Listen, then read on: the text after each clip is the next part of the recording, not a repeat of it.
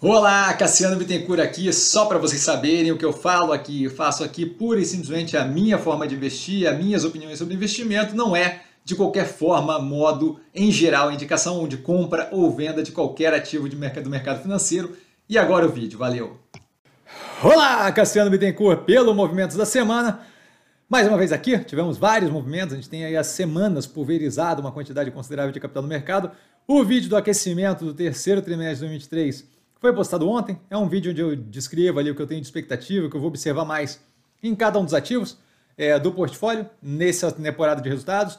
Isso sem preço-alvo, sem bola de cristal, sem nada disso, tá? Então acho interessante ver.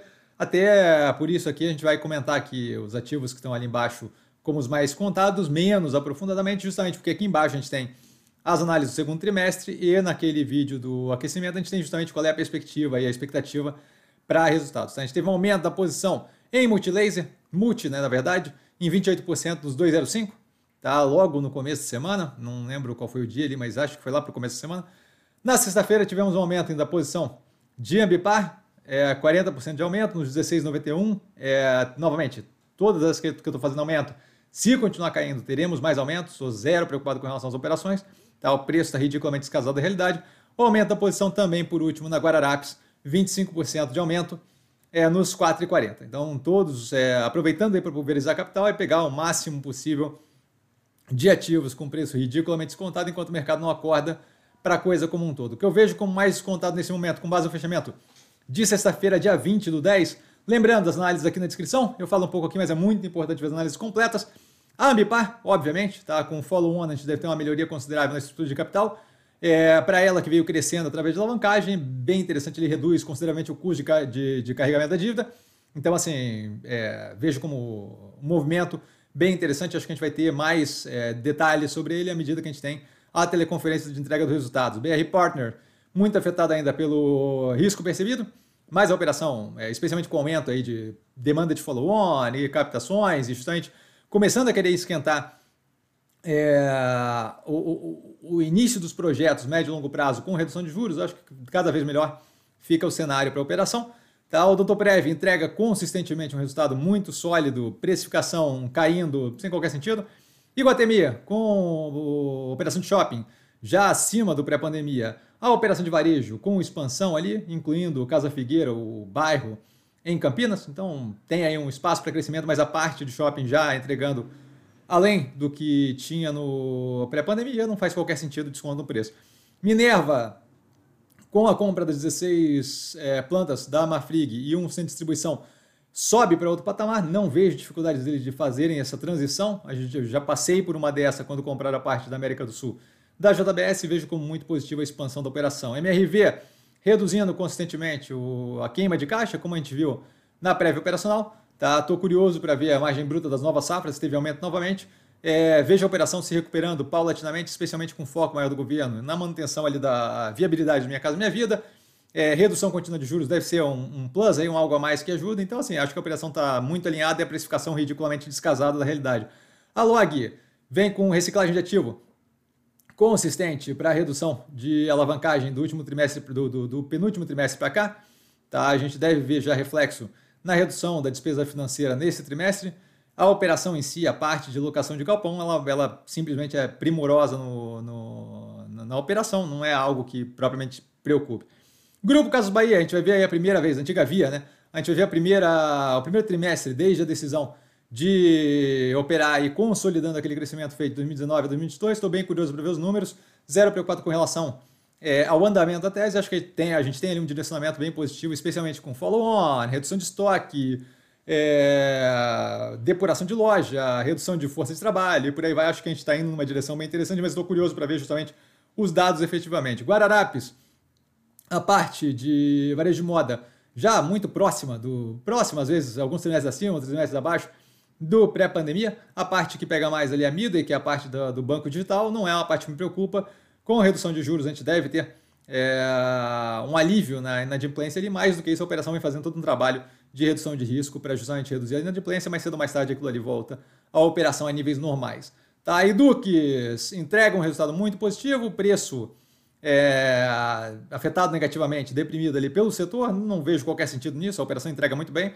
XP passando também pela questão de risco percebido mais agressivo, de qualquer forma expandindo ali para outras áreas é, de tradicionais de banco, cartão e por aí vai, que tem ajudado bastante a tirar o peso do core da operação, que é a parte de investimentos e por aí vai.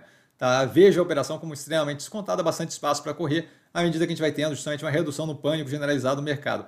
A Pets entrega consistentemente resultados positivos, com maturação de loja ainda é um pedaço considerável para maturar, então deve ter uma melhoria natural no, no resultado é, para o médio e longo prazo. Mais do que isso, a gente tem ela com a possibilidade de ter briga por market share. Não acho que é uma certeza, mas se aquilo ali gerar desconto no preço, a gente vai continuar paulatinamente aumentando posição. Açaí, todo um trabalho de alavancagem forte para um crescimento mais agressivo e conversão das lojas do Extra que foram compradas do Grupo Pão de Açúcar. A operação ainda assim, com essa alavancagem toda, consegue dar lucro. Então, assim, é...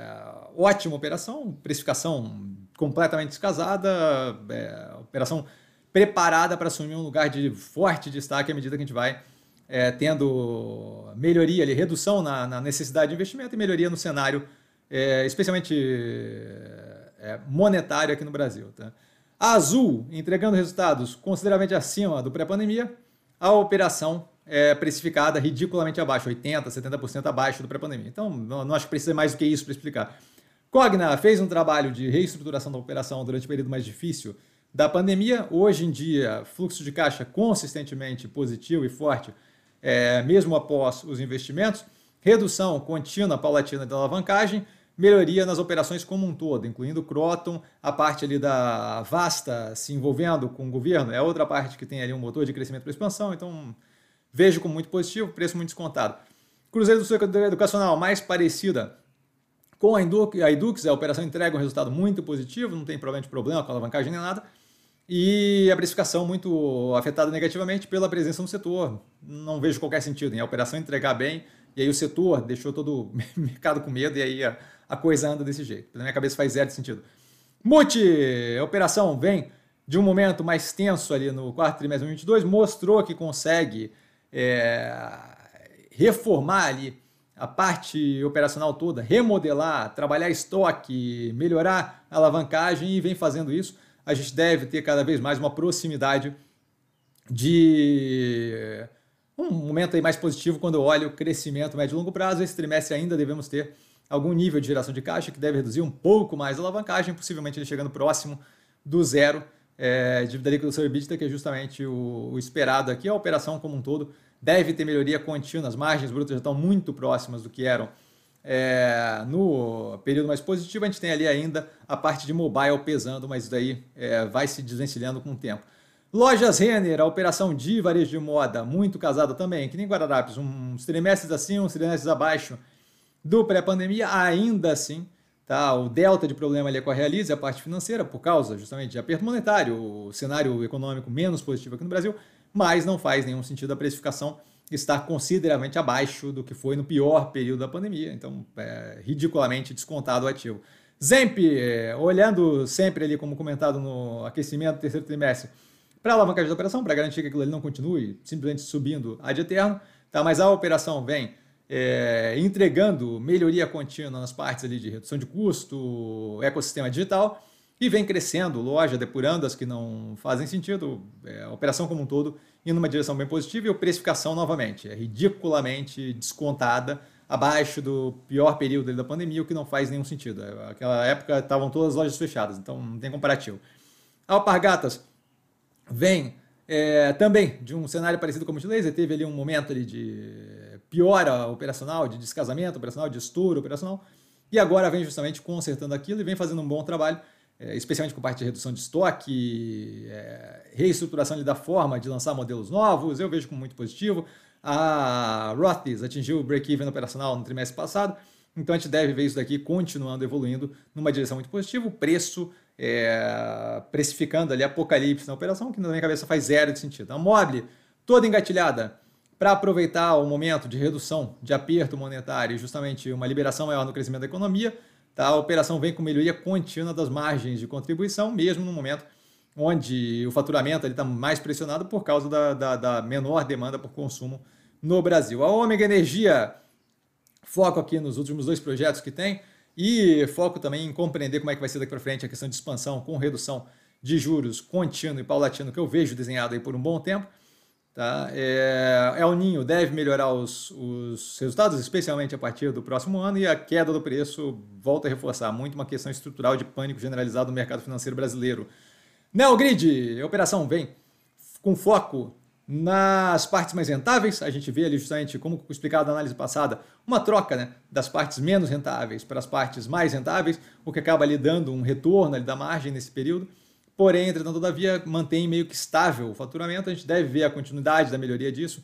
De fato, a hora que a operação estiver toda engatilhada, que é deve ser para o quarto trimestre desse ano, primeiro trimestre de 2024, zero preocupado, precificação com, com reação ridiculamente é, exagerada.